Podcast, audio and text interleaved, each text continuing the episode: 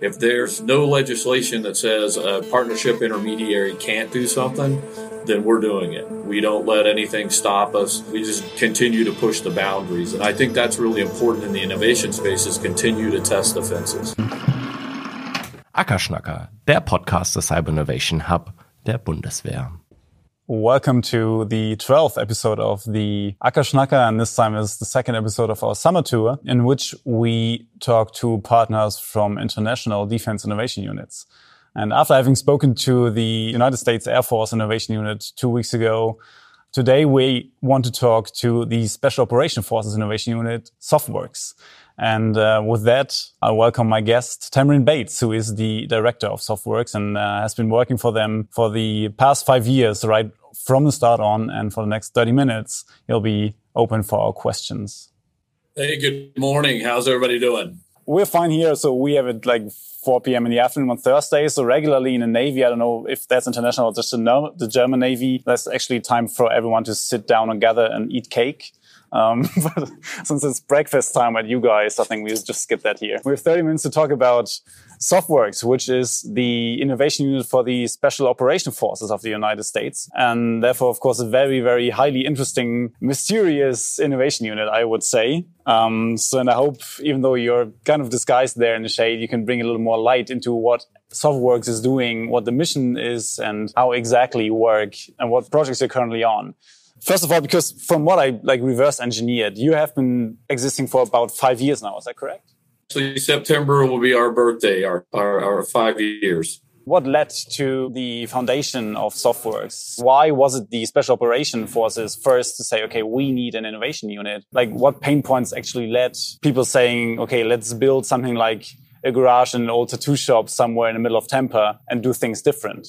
Well, it's kind of a twofold story, right? So there's one part that's about the technology and innovation itself and I think we fighters maintain their ability to be on the cutting edge of technology because that's certainly what our adversaries are doing. The part was that, particularly in the United States, the government actually held most of the breadth and scope through their labs of all the innovation that was going on across the nation.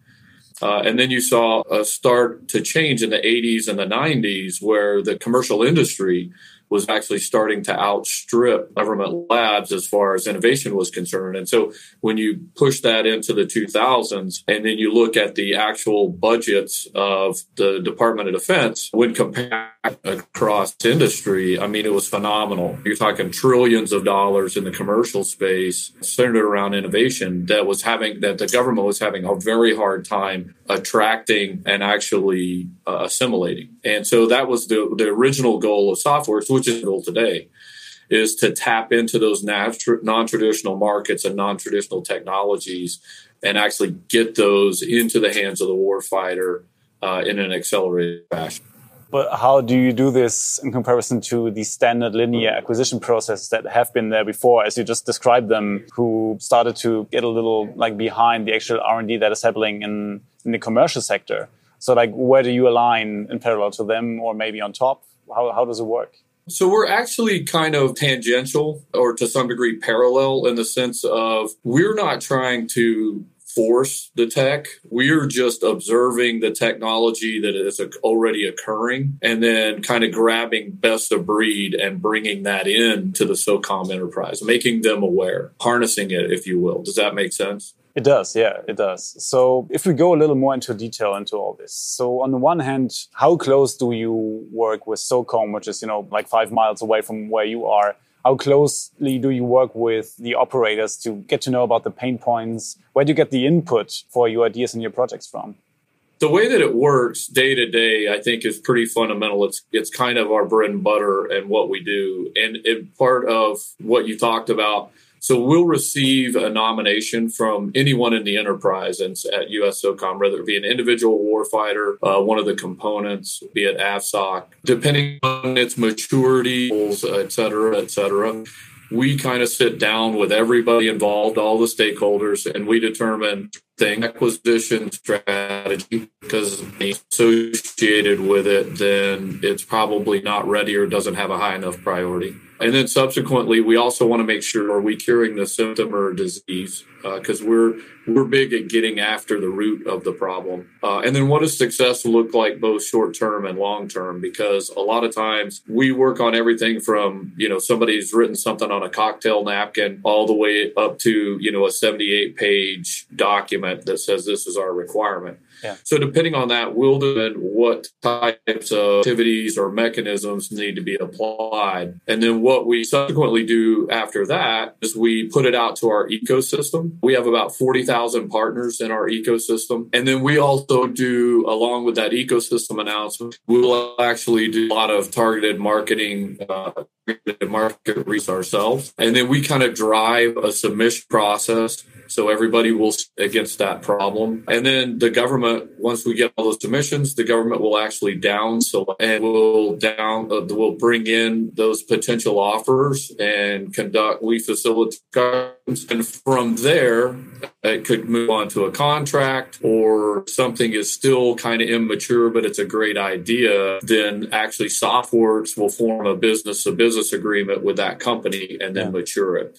What you've mentioned somewhere along the line is your ecosystem, saying we you have around forty thousand peers in that ecosystem. What does that ecosystem consist of? Like, what does it look like? What different entities do we have there? Is it academia, industry, a mix? Above all, how did you manage to build it up? I don't have the exact percentages in front of me, but I would say that roughly 50% of our ecosystem is actually commercial or industry based uh, people that care about SOCOM challenges and see business opportunities in it. Then we've got a certain percentage, about 25% that are government, right? Other government organizations such as Department of Homeland Security. We've got obviously SOCOM involved, uh, some of their components sisters of that 25% makeup. And then the other 25% is from labs and academics uh, as well, just roughly. And then, you know, for us, I think how we did it was really one single thing. We've got some very talented that are communicating stuff. And that's important for any business in today's day and age. But I think also what we did that secured it, right? It's one thing to surge in numbers, but you've got to retain system size as well. And part of what we do to retain clients in that ecosystem is to make sure that we're very transparent and that we don't use the ecosystem or abuse it or use it incorrectly. Yeah. Uh, so we make sure that every time we send something out on our ecosystem, it is for no other purpose than a business opportunity for everybody that's involved in the ecosystem. The business that you interact with, when you say, okay, well, they do always look at the business opportunities since you're transparent on this, but they're still aware that this is an innovation process, right? Which can lead to something, not as necessarily need to lead to something, right? Because this is something that we also discover. Of course, companies approach us because they see an entry point into a broad armed forces deployment of their equipment where we say, okay, well, we of course look at it, but we can't, you know, promise to just bring it all in the line because we are just assessing actually what this technology in general brings us and not. How is the expectation management working with that with you guys? That is a struggle. I think it's a struggle for everyone. It's not just limited to the Department of Defense. If you look at particularly like transformational or disruptive levels of technology, it's tough for anybody to subsume, right, and take on. So we actually have kind of two parallel efforts that have really helped us out that delineate those two problem sets. So one is when I talked about the ecosystem before, what's very helpful there is we don't announce anything on the ecosystem unless there's a business opportunity, right? There's yeah. a uh, there's a legitimate need the SOCOM has voiced, they've prioritized it, and they said, hey, there's funding associated with this we are going to go after this if we find something of value. That's a specific demand signal that we send out to our ecosystem.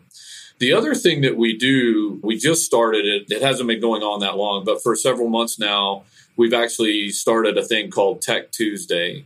And the idea was uh, because it's so hard to get transformational technology in front of government stakeholders, we developed a mechanism where every Tuesday we bring in transformational companies or te- yeah. technologies or capabilities, and we put them in front of a very broad audience of government users. It's not just SOCOM, although they're our main focus. It's anybody in the government that wants to participate. They're able to dial in and hear the pitches, and it's non obligational right? Meaning you just get to come on virtually, make your pitch. share some slides, talk about the capability, answer some questions, and then the government stakeholder that's interested can potentially follow up online. Yeah with them afterwards. So that's really been a very powerful venue for us because it really helps still create an entry point for our government partners. But it's a, a kind of non obligatory, right? Nobody's required to do anything. It's just a potential opportunity like the methods that you're having, you also do a lot of hackathons, for example, or prize challenges. What are your experiences with all this? Is this actually like leading to the results that you're aiming for before you start a challenge, for example? Because I mean, they are sort of open in their results, right? Right. So, like after five years of, of conducting them, um, what are your experiences on this? This is going to sound kind of harsh, but I tell everybody don't do a hackathon. They're a complete waste of time. That's just been my experience. The challenge with it is is that there are some rare instances when you're if you're doing a very traditional hackathon where, you know, it's ones and zeros, it's all digital and you're developing an algorithm. There are instances where we've been successful uh, with that and it's actually transitioned, but there's a tendency by everybody to say, "Oh, well if it works in the digital domain, then it works for everything." Everything. And they try to do hackathons with actual hardware. And those are just a complete, we, we won't do them. I think prize challenges work pretty well. We've had some pretty good success with them, but they're just one notch better than a hackathon. What really is very effective for us is our collaboration events and then subsequent to that, assessment events. Uh, that's really uh, the majority of the types of events that we do. Yeah. And uh, we've had a great deal of success for them. I call them our bread and butter events. I, I think those actually produce the most promising and lasting results. Mm-hmm taking a step back, what is working with the special operation community different from, let's say, F-Works, who we talked to like two weeks ago, who work with the whole Air Force? Like, are there differences in the mindset? Is, you know, there reason why SOF started first having this innovation unit and why maybe is it a little easier or maybe even a little more trickier than do innovation for that very, very particular kind of troops? And from what I've sliced on the internet, you've been in service for them for like roughly two decades as well, right?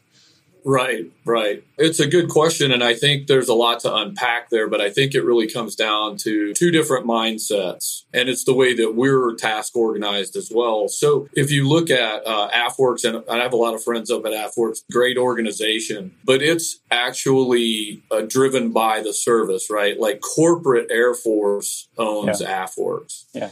What's a little more distinctive about SOFWERX is we're actually a 501c3. So we're not government. That distinction is important because it allows us a freedom of maneuver uh, that maybe they won't have in some instances. Uh, when it comes to the actual customer sets, what's interesting about working for US SOCOM, you know, their willingness to take risk. It's paramount. It's it's a hallmark of who SOCOM is. Yeah. So they're willing to take some risks where others might be a little more reserved. And so that's why they're a great, great client to work with. Uh, the other thing that SOCOM has an advantage on in the innovation space is they will routinely field and utilize what we call the 80% solution. Yeah. Right. So it doesn't have to be perfect. Uh, it just has to be good enough. And so a lot of times that's a really big advantage in the innovation space is their willingness to take low rate item of production or, you know, just a minimum viable product and actually go test it and get it out in the field a lot faster.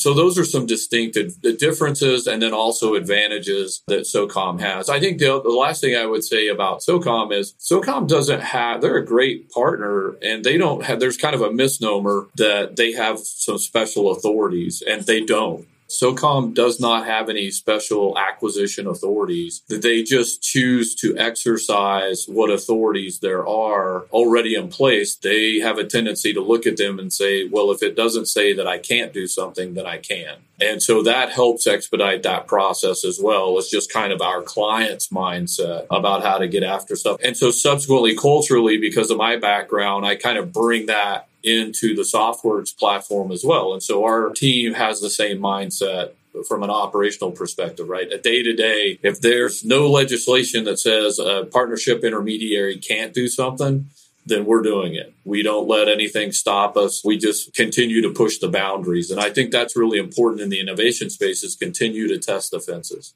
It is certainly. Also, of course, since you are working quite closely with a public authority, we actually are still kind of a public authority. We are, of course, bound to some bureaucracy on one way. right? But also what you said is the key factor here is to look if something is explicitly forbidden. And if not, well, it's, it's not forbidden. And also before we went live, you said something like, okay, we take legal counsel as it is, right? And right. at the end, it's still about leadership. That's a fair point, and I think that's a another differentiator potentially with SOCOM is the tight knit leadership and their tendency to look at legal counsel as simply what it is. It's counsel. It's often very sage. You should always listen to it, but ultimately, at the end of the day, it comes down to a leadership decision as to whether you should do something or not because they're the ones that have the authority and the responsibility. And so oftentimes when in legislation or when you're talking about authorities, there's oftentimes where it's a gray area where it doesn't say specifically yes or no, uh, and so subsequently it's subject to interpretation. And so that's where, you know, an operational commander or a Mr. Smith at the acquisition executive level or the commander of USSOCOM would look at something and say, well, we need to be able to do this. And it doesn't, you know, specifically prohibit us from doing it. Yeah. So we've heard everyone's counsel and this is the decision that we're making based on that and then just go with it is that because I read in the background on your like mission banner there that one of your mission is to bring together divergent thought. So is, is that also part of your mission to sort of promote that kind of leadership style and working together, or is that already inherent in the SOF community? It's tough. I think if we were very honest about it, I think that divergent thought is different and difficult for everyone you know the old adage you know i often tell people that i've served for some great leaders and and bar none every leadership book tells you to surround yourself with different opinions. But it really comes down to that leadership point of did you actually listen to the different opinions? You know you don't surround yourself with yes men is the big thing but we'll be under the person that says no. So i think divergent thought is certainly something that we're always trying to attract. And and i kind of think of it in terms of part part of our mission as day to day is to help really create innovative capabilities for the warfighter by you know bringing in non-traditional methods or new novel or provocative methods and techniques. And so a lot of that requires divergent thought. So we always are, you know, part of our inclusionary note is that we bring in all of those divergent thinkers to kind of really challenge our assessments and assumptions because we all have a tendency to live in our own little silos. And so I think bringing in those outside agitators is imperative to really address are you addressing the problem? Do you really understand the problem? And are there cheaper solutions to that problem set? You know not everything has to be a million dollar program. A lot of times things can be solved with very low dollar commercial applications as well. But you also do some rapid prototyping within your team right Correct. So there's a couple of ways that we do the rapid prototypes. A lot of the rapid prototyping that we do is kind of by with and through others, meaning, you know, I kind of explained how that process works for us. And then at the end of that, if the government still wants us to do a business to business agreement to mature a technology, then, you know, obviously we'll do that agreement and then we oversee the program, which is still a rapid prototype, right? We're yeah, trying to yeah. get something from a very immature TRL 4 5 up to uh, potentially a 7. So that's kind of the working by with and through others. And then there's another subset where we're actually physically doing the prototyping here in our own team, meaning our guys are actually the ones doing it. There is a portion of that. I'd probably say somewhere around 15, 20% uh, we're actually doing in house because you said along also that what's special maybe also about the SOF community is that they actually take 80% solutions and work with them right away. Mm, how easy is it for you to implement innovation techniques or little devices or like projects that you're working on roughly in general? How easy is it to implement them into the daily operational work?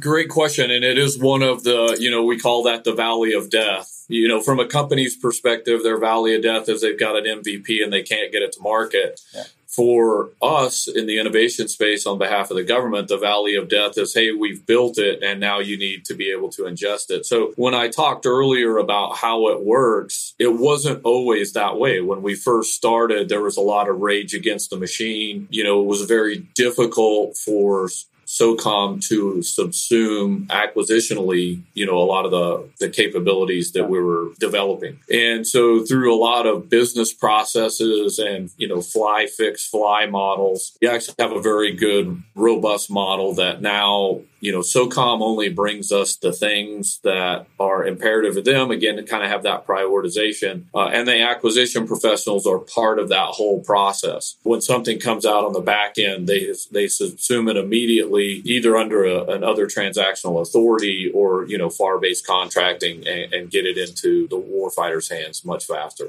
So there's a lot of bumps and bruises, a lot of scar tissue, if you will. Yeah, but because we do have the same experiences here, like the same sort of valley of death. And of course, like all sides actually try to narrow it down, maybe one side more than the other one. What I subsume from your from your answer is that it was a learning process also over there with you guys, right? Yeah, it definitely was. I think the key for us was really establishing the business rules, or what I call the business rules. I mean, it's a 10 page document. It has nothing to do with our uh, formal agreement. Yeah. It's really the day to day business rules and the touch points that we have with our government counterparts that really solidified the process. That was born out of that spirit of contention. Everybody wanted the same thing. Uh, we all want to accelerate kit and capability in the hands of the warfighter. So we're not diametrically opposed in that aspect. It was just what's the best way to do that. And so those business rules really helped us get to that next level your staff in general, you said it's around 25 people. Was that correct? 22. 22. 22. Yeah, so, how many of them actually do have the expertise from having had service within the special operation forces or maybe like affiliates before? And like, how necessary would you say this knowledge is to actually conduct all these projects? You know, it's kind of interesting. It's just my leadership philosophy. There's only two of us that have prior SOF experience, myself uh, and then our deputy, Tony Petgill. He served 35 years as a Green Beret.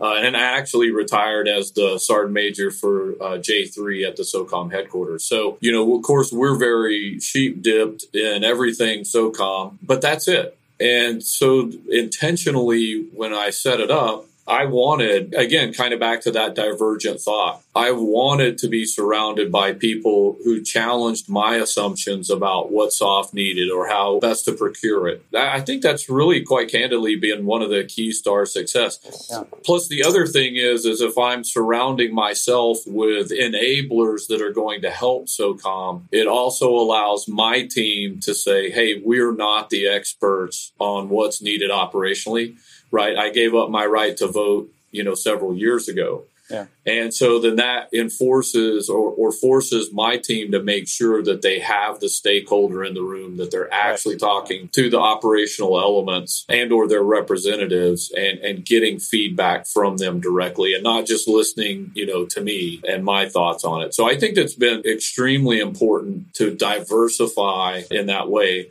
And then I would also say what's helped us just internally as a team is we, it's a business. So we've got office and business management functions, events, comms, and marketing functions. So we also don't have a team of 30 engineers because quite frankly, everything from submarines to satellites is what we work on. No single group, particularly with only 22 people, can possibly have the expertise. And so really what I've surrounded myself with are stress reducers and problem solvers because that's really all you need is the guys that can quickly figure out what needs to occur and then make it happen.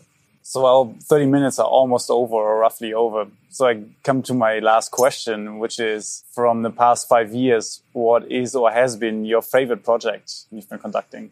It's one that we've just actually started recently, and that's kind of a loaded question because there's a lot of them that are my favorites. Uh, we've had uh, we've well, had can, a lot of fun. Several, right? It's not it's not just one. Yeah, we've actually had a pretty good run of some fun projects that I'm personally passionate about. But I think the biggest one is the one that we're really undertaking right now, uh, and it's what we call Project Replay, and it's actually remotely piloting legacy aircraft. You know, ISR is a very important mission set uh, not just for SOF, but for you know everyone across the spectrum, right? Especially even for your folks. It's very expensive but we're reliant on it and we have to have it. So we're actually taking a legacy aircraft, one that you could find on a ramp now, nothing special about it, and remotely piloting it and quite frankly, putting autonomous hooks in it so that in the future, when society and the Department of Defense is ready for autonomy, we'll be that much further ahead and ready to go. And the real purpose of it was to really make it more affordable. You know, ISR is very, very expensive, and a lot of it is because we buy, you know, snowflake platforms or we're just kind of held captive by one industry partner that's kind of cornered the market. And so our goal was to just be able to go out and take any kind of legacy aircraft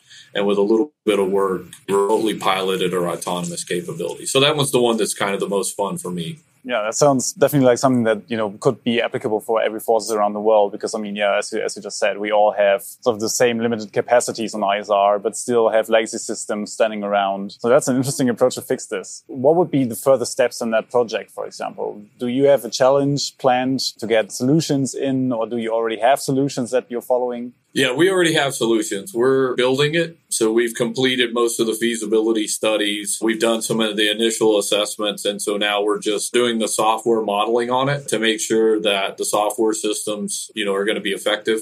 Uh, we have a high degree of confidence they will be. We're working with folks that were in the automobile autonomy industry that already have demonstrated the capability. Uh, I think our biggest hurdle is really dual engines. So we'll be tackling that in December. But I'm pretty confident that it's not going to be a failure. We're going to learn a lot from it. I'm really excited about it. Yeah, certainly sounds exciting. Okay, perfect. Tamrin, so much for your time. I do have a couple of more questions on my list, but we've exceeded our 30 minutes already. People are always very curious over here about your work because, as I said, you've been one of the first innovation units in the defense context and certainly one that sort of made the first move in, in many, many domains and therefore have a lot of expertise on things where we still try to find our way as well, maybe in methods, maybe in tools, maybe in clusters of topics that we set for our projects. So it's definitely a lot of things for us to learn and copycat here and there also uh, to not run into the same mistakes if you allow so. But thanks already for, for sharing all these insights with me today and with our listeners. What a great opportunity for us. We thank you for thinking of us. Uh, uh, this is, uh, it's always good to reach out, particularly internationally. We do some international stuff. So your folk on your side of the pond can certainly join our ecosystem and participate in the challenges. We look forward to having them join up. Okay, perfect. So all the best to you there and uh, have a very nice remaining Thursday. And um, to our viewers and listeners, thanks so much for joining today for this half hour of our summer tour. Bye. All right. Thank you. Das war der Ackerschnacker. Abonnieren auf ackerschnacker.info.